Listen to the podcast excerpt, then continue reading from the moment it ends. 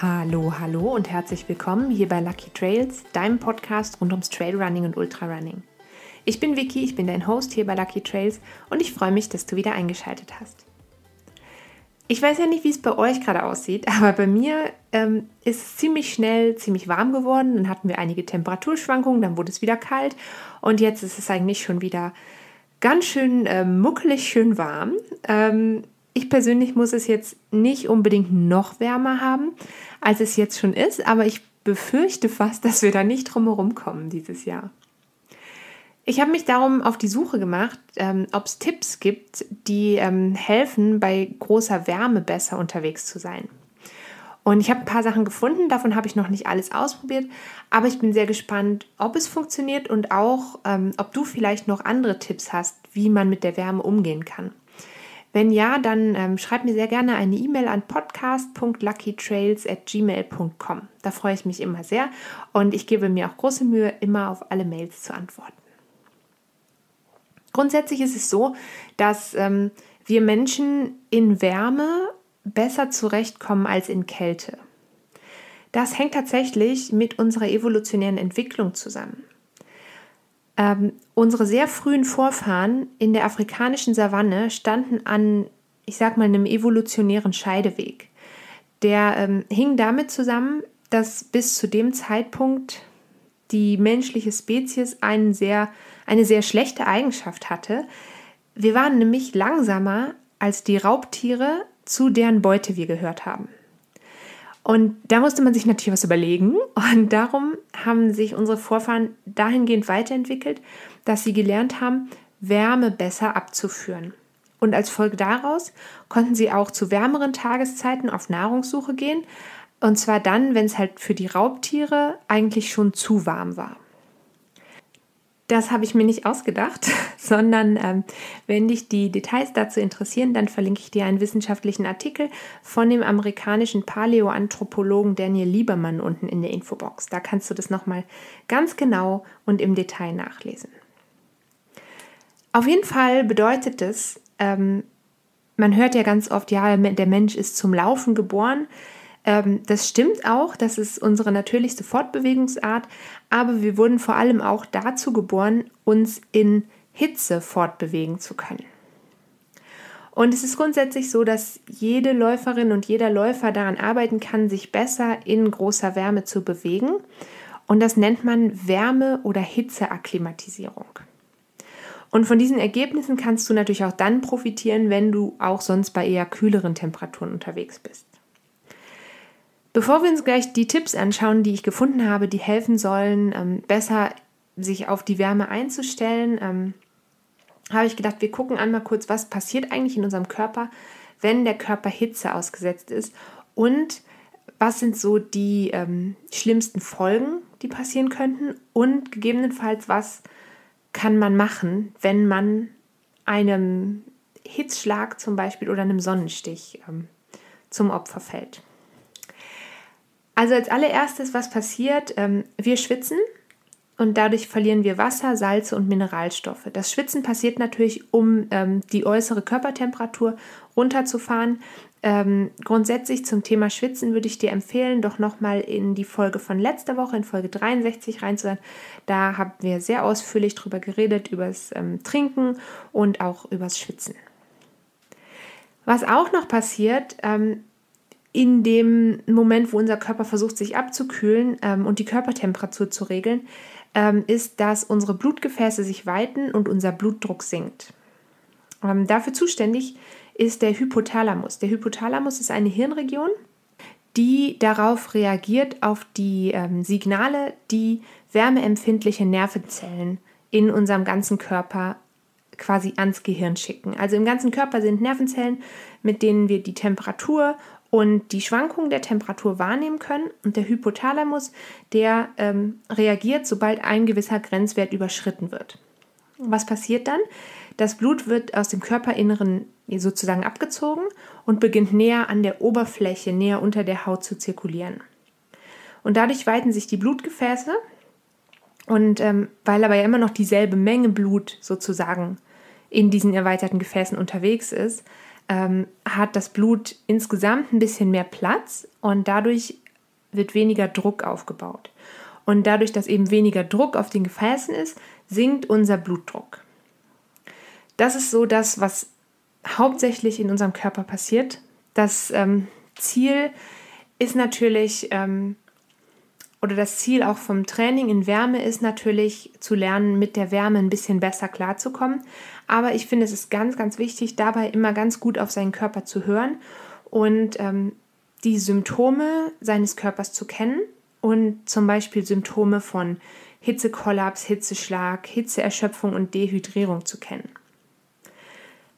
So ganz gängige Zeichen dafür sind, ähm, also durch, für Erschöpfung durch zu große Hitze, sind zum Beispiel Kopfschmerzen, ähm, ein allgemeines Erschöpfungsgefühl, äh, Schwindel, Übelkeit bis hin zu Erbrechen und ähm, auch Bewusstlosigkeit. Also wer bewusstlos wird, der erleidet schon einen Hitzekollaps und ähm, diese Hitzeerschöpfung dieses, dieses erstmal nur dieses Erschöpfungsgefühl, Schwindel, Übelkeit, der kann, das kann ähm, bis in den Hitzschlag übergehen. Da gucken wir uns gleich nochmal kurz an, was das ist. Oder das kann auch in Zusammenhang mit einem Sonnenstich auftreten. Ein Sonnenstich, ähm, wer das noch nie hatte, ähm, ich wünsche es niemandem. Ich hatte das einmal in meinem Leben und es ist wirklich extrem unangenehm. Der entsteht durch ähm, direkte und zu starke Sonneneinstrahlung auf Kopf- und oder Nackenbereich. Und ähm, was passiert? Die Hitze führt dazu, dass Teile vom Gehirn und der Hirnhaut gereizt werden. Und dann reagiert dein Körper darauf, und zwar mit einer Art Entzündungsreaktion. Und dabei kann es zur Schwellung vom Gehirn kommen. Und meistens bemerkt man den Sonnenstich gar nicht sofort, sondern erst nachdem man sehr lange in der Sonne war. Wenn du jetzt einen Sonnenstich hast oder wenn du vielleicht auch jemandem begegnest unterwegs, der einen Sonnenstich hat, was kann man machen? Ähm, zuerst mal raus aus der Sonne. Dann ähm, Kopf und Nacken mit kühlen, feuchten Tüchern versuchen abzukühlen. Ähm, gegebenenfalls eine kühle Dusche nehmen, wenn das möglich ist. Und ähm, die Person auch hinlegen und den Über Oberkörper leicht erhöht lagern dabei. Und natürlich Wasser trinken, aber nur, wenn jemand bei vollem Bewusstsein ist. Also wenn jemand irgendwie schon so ähm, bewusstlos ist, natürlich nicht jetzt irgendwie Wasser reinzwingen und auch nicht, ähm, wenn man das Gefühl hat, die Person könnte gleich ohnmächtig werden, dann auch nicht zwangsweise Wasser ähm, zuführen. Ähm, was man auch ganz oft sieht, was ich jetzt auch im Sommer ähm, wieder öfter sehe, sind Läuferinnen und Läufer, die einen Buff tragen, einen Buff um den Hals. Man denkt dann immer erst so, oh mein Gott, das ist ja super warm. Aber ähm, das ist natürlich nass gemacht und feucht gemacht und hilft dabei, die Körpertemperatur ähm, niedriger zu halten. Da ist es natürlich ganz wichtig, wenn ihr das macht, dass ihr das Buff regelmäßig ähm, oder dieses Halstuch oder was auch immer, dass ihr das regelmäßig wieder anfeuchtet. Das gleiche könnt ihr natürlich auch mit ähm, eurer Kappe machen. Da ist einfach wichtig, ähm, nicht, wenn ihr sowieso schon sehr, sehr heiß habt, damit so ganz plötzlich mit eiskaltem Wasser an den Kopf zu gehen zum Beispiel. Aber ähm, wenn ihr unterwegs seid, also ich mache das dann ganz gerne, immer wieder mal die Kappe so in, in so einen Brunnen tauchen oder mal kurz unter den Wasserfall halten und wieder auf den Kopf. Ich finde das sehr angenehm. Aber auch da bitte wirklich schauen, ähm, es sollte nicht zu kalt sein, also der, der Temperaturunterschied sollte nicht zu krass sein. Und natürlich bei einem ähm, Halstuch oder einem Buff am besten auf grundsätzlich auf helle Farben setzen und nicht jetzt vielleicht gerade ein tiefschwarzes nehmen, weil das einfach die, ähm, die Wärme natürlich noch ein bisschen stärker anzieht. Viel schlimmer als ein Sonnenstich ist tatsächlich ein Hitzschlag. Ein Hitzschlag, das ist das Allerwichtigste, was ihr wissen müsst, ist ein Hitzschlag ist wirklich ein Notfall. Und bei einem Hitzschlag müsst ihr einen Notarzt rufen. Was passiert da? ähm, die Temperatur in deinem Körper steigt auf 40 Grad und mehr. Und ähm, dein Körper kann dann keinen weiteren Schweiß produzieren und es entsteht ein Wärmestau. Und Symptome für den Hitzschlag sind zum Beispiel hohes Fieber, hoher Puls, sehr, sehr niedriger Blutdruck, ganz trockene, heiße Haut, Kopfschmerzen, Krämpfe, Halluzinationen und Bewusstseinsstörungen bis hin zu völliger Erschöpfung. Das heißt jetzt natürlich nicht, dass jeder, der unterwegs ist und ähm, der im Sommer einen etwas höheren Puls hat beim Laufen, ähm, sofort einen Hitzschlag hat. Aber es, ich finde es wichtig, dass man diese Symptome kennt, weil es kann nicht nur dir passieren, sondern es kann ja auch sein, dass du unterwegs bist. Ähm, und du eine andere Person triffst, die diese Symptome hat und die Hilfe braucht. Und darum ganz wichtig, wirklich immer den Notarzt anrufen. Hitzschlag kann lebensgefährlich sein. Die betroffene Person sofort irgendwie aus der Hitze, aus der Sonne holen und ähm, tatsächlich die Person auch ausziehen, damit so wenig Wärme wie möglich am Körper bleibt, dass die Wärme wirklich irgendwo hin kann. Ähm, wenn es geht, den Körper mit feuchten Tüchern abkühlen und bis der Notarzt eintrifft, immer wieder Atmung und Ge Bewusstsein kontrollieren und natürlich im Zweifelsfall ähm, auch erste Hilfe leisten. Äh, du siehst, große Hitze kann wirklich sehr gefährlich werden. Und ähm, wir wollen aber natürlich wissen, das ist, hier soll keine Folge sein, die irgendjemandem Angst macht. Wir wollen eben wissen, was kann man machen, um vielleicht besser mit heißen Temperaturen umzugehen. Darum geht es jetzt los mit den Tipps für erfolgreiche Hitzeakklimatisierung. An dieser Stelle nochmal ganz wichtig. Ich habe nicht alle diese Tipps schon ausprobiert. Das erzähle ich euch gleich, warum ich manche Sachen nicht gemacht habe. Ähm, ich bin keine Medizinerin und wenn ihr euch unsicher fühlt mit irgendwann was, dann lasst es sein und holt euch gegebenenfalls medizinischen Rat. Das ist einfach ganz wichtig, nochmal hier vorab zu sagen. Hier kommt mein erster Tipp, ähm, der sich vielleicht am Anfang ein bisschen seltsam anhört, aber ein guter Tipp, um besser mit großer Wärme klarzukommen, sind positive Affirmationen. Okay, was bitte? Vielleicht hast du das noch nie gehört. Eine positive Affirmation ist eine positiv formulierte Aussage, die du über einen längeren Zeitraum hinweg regelmäßig wiederholst, mit dem Ziel, ein bestimmtes Ziel zu erreichen. Wie gesagt, das klingt auf den ersten Blick erstmal ein bisschen seltsam, aber es schadet bestimmt nicht, sich darauf einzulassen. Was ist das Schlimmste, was passieren kann? Ähm, die Idee ist, das ist eigentlich ganz ähnlich wie beim Visualisieren von Zielen, dass du durch die Kraft deiner Gedanken, deine Handlung und deine persönliche Entwicklung in eine gewünschte Richtung lenken kannst.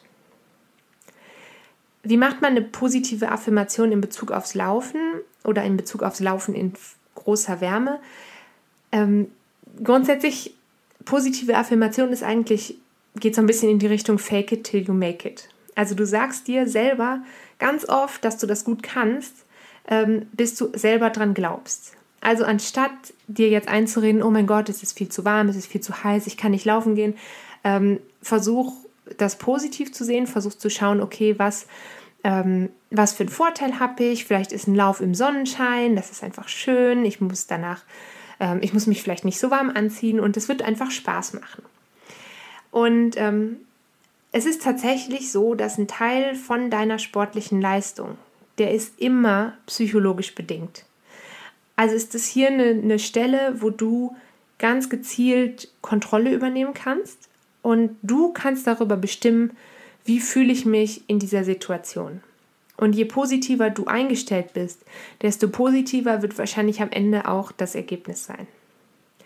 Positive Affirmationen funktionieren übrigens nicht nur beim Laufen in Hitze, sondern grundsätzlich ähm, und auch nicht nur beim Sport, sondern auch grundsätzlich im, im Leben. Also versuch positiv an Sachen ranzugehen und ähm, auch wenn sich das vielleicht erstmal ganz komisch und seltsam anhört, aber es kann auf jeden Fall helfen. Es gilt natürlich trotzdem, die ganz große Mittagshitze solltest du nicht gerade suchen, um deine Lauftrainings zu machen. Laufen in, in großer Hitze ist sehr, sehr anstrengend und darum gilt grundsätzlich, je wärmer es wird, desto langsamer solltest du laufen und gegebenenfalls solltest du auch die Distanzen verkürzen. Ich würde dir nach wie vor empfehlen, dass du deine wichtigsten Trainings wirklich in möglichst kühlen Bedingungen machst. Das heißt, ähm, früh morgens oder eher spät am Abend.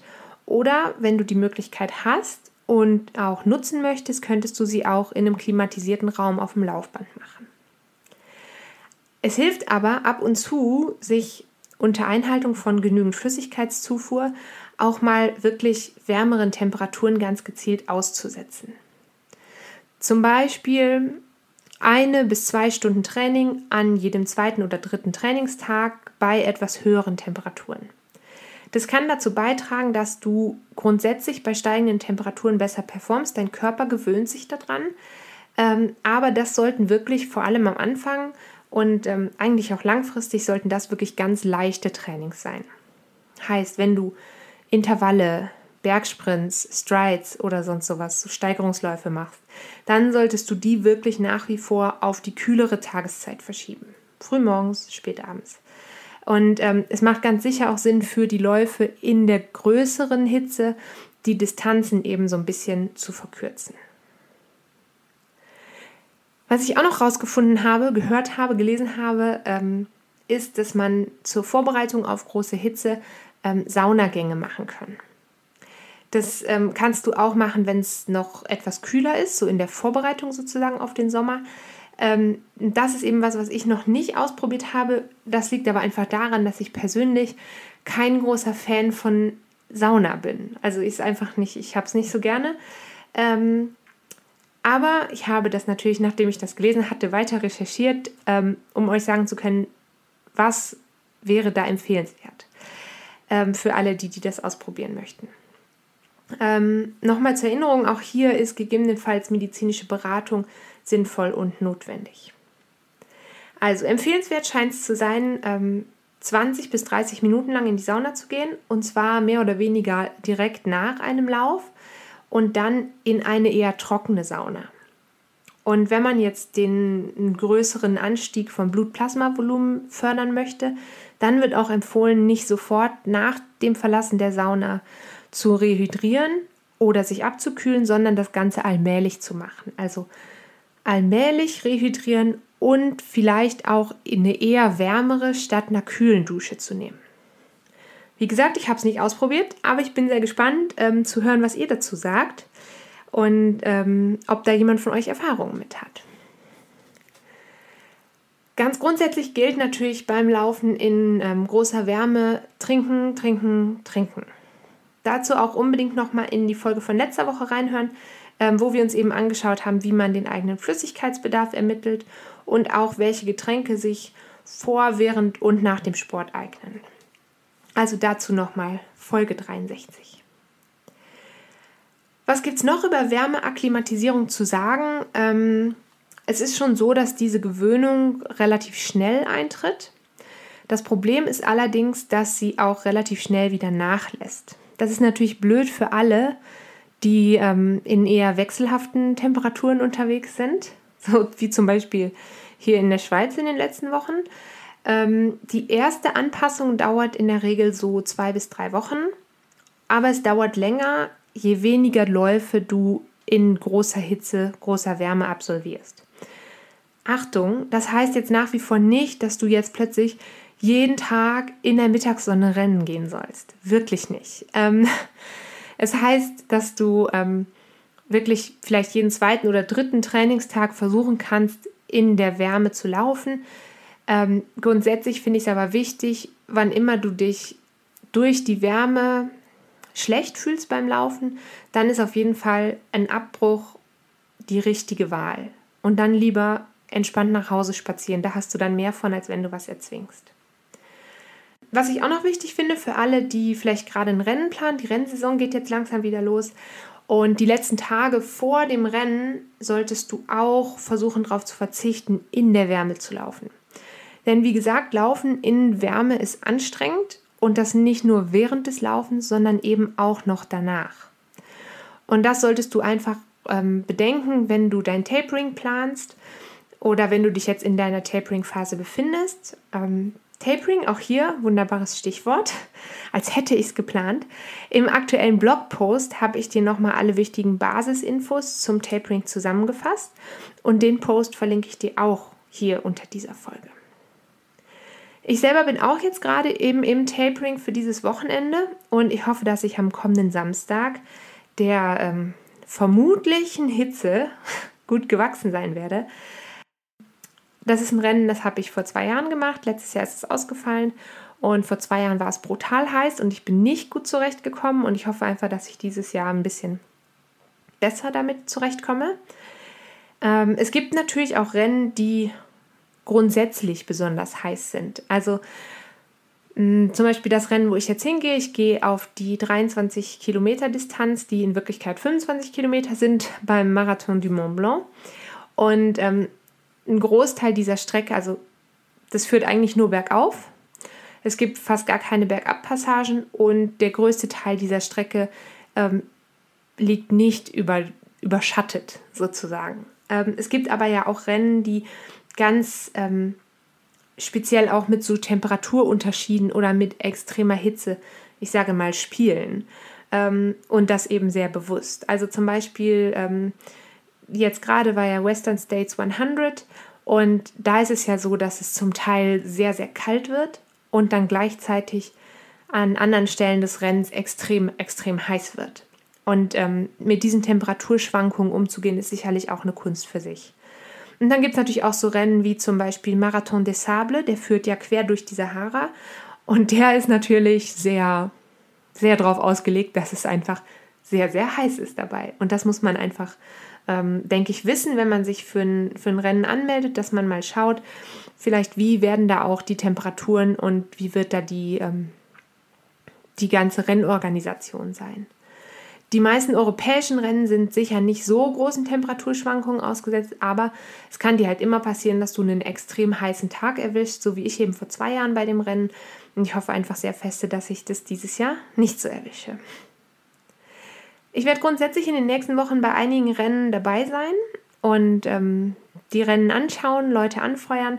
Und wenn du auch ein Rennen geplant hast, dann schreib mir gerne an podcast.luckytrails.gmail.com und mit etwas Glück kann ich dich ja auch bei deinem Rennen anfeuern kommen. Würde ich mich sehr darüber freuen. Und ihr dürft euch jetzt schon mal vorbereiten, sozusagen. Es wird die ein oder andere Rennreportage geben in den nächsten Wochen, einfach wenn ich dort war. Und ähm, werde ich versuchen, euch ein bisschen Atmosphäre davon nach Hause zu bringen. Zum Abschluss von dieser Folge habe ich dir jetzt noch einen Trail-Tipp mitgebracht. Das ist ein Trail-Tipp aus dem Lauterbrunnental und auf knapp 24 Kilometern und ungefähr 1000 Höhenmetern kriegst du dabei wunderschöne Aussichten im Lauterbrunnental geboten. Start- und Zielpunkt ist ähm, diesmal Stechelberg, der Ort Stechelberg, oberhalb von Lauterbrunnen und da ganz genau der Campingplatz Rüti. Den Campingplatz kann ich sehr empfehlen. Also ich war selbst schon ein paar Mal dort. Wunderschön gelegen und sehr familiär, sehr nett ähm, und sehr gepflegt.